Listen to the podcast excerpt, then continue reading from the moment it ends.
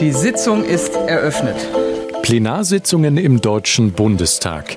Hier werden zahlreiche Beschlussempfehlungen, Gesetzentwürfe sowie Anträge öffentlich beraten und durch Abstimmung verabschiedet oder abgelehnt. Sie alle sind im Dokumentations- und Informationssystem für Parlamentsmaterialien, kurz DIP, verfügbar. In der Datenbank kann online recherchiert werden.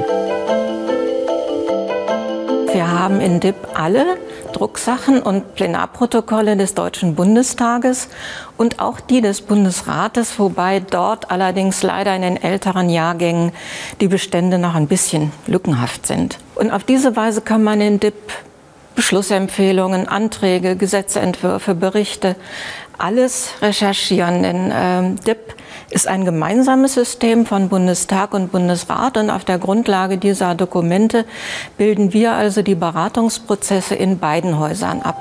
Im Bundestag und Bundesrat ist im Laufe der Jahrzehnte einiges an Dokumenten zusammengekommen.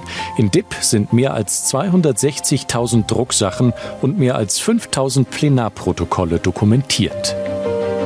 Das Besondere an DIP ist, dass wir in unserem System eben nicht nur einzelne Dokumente haben, sondern dass wir sie zu sogenannten Beratungsvorgängen zusammenfügen. Das heißt, man kann in DIP also genau nachvollziehen, beispielsweise bei einem Gesetzgebungsverfahren, den gesamten Beratungsverlauf in beiden Häusern, angefangen vom Gesetzentwurf über die Plenarberatungen in beiden Häusern bis hin zur Verkündung im Bundesgesetzblatt. Die Suche in DIP ist nutzerfreundlich und bewusst einfach gehalten.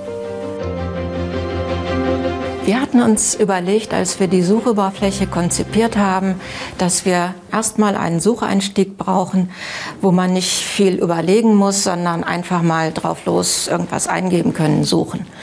Und dann gibt es aber auch noch zwei weitere Sucheinstiege, wo man etwas komplexere oder auch präzisere Suchanfragen formulieren kann. Und allen drei Einstiegen ist gemeinsam, dass man so ein zentrales Suchfeld hat, wo man äh, Suchbegriffe eingeben kann. Und wenn hinterher die Treffermenge zu groß ist, kann man über die Filter oder die sogenannten Facetten das Suchergebnis auch immer weiter einschränken. Darüber hinaus gibt es bei der Parlamentsdokumentation einen ganz besonderen Service. Wir bieten hier im Referat auch einen Auskunfts- und Rechercheservice an. Das ist natürlich einerseits ein Angebot für Abgeordnete, aber wir stehen auch für die Öffentlichkeit zur Verfügung, wenn man also irgendwie Fragen hat oder mit dem System nicht so richtig zurechtkommt. Uns kann man anrufen oder ein E-Mail schreiben und dann sind wir hier und versuchen, so gut wie möglich mit Rat zur Seite zu stehen.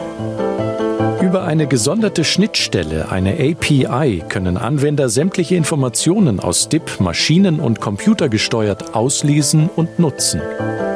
Das ist etwas, was aus Nutzerkreisen, insbesondere unter dem Stichwort Open Data oder Datenjournalismus, in den letzten Jahren zunehmend als Bedürfnis an uns herangetragen wurde.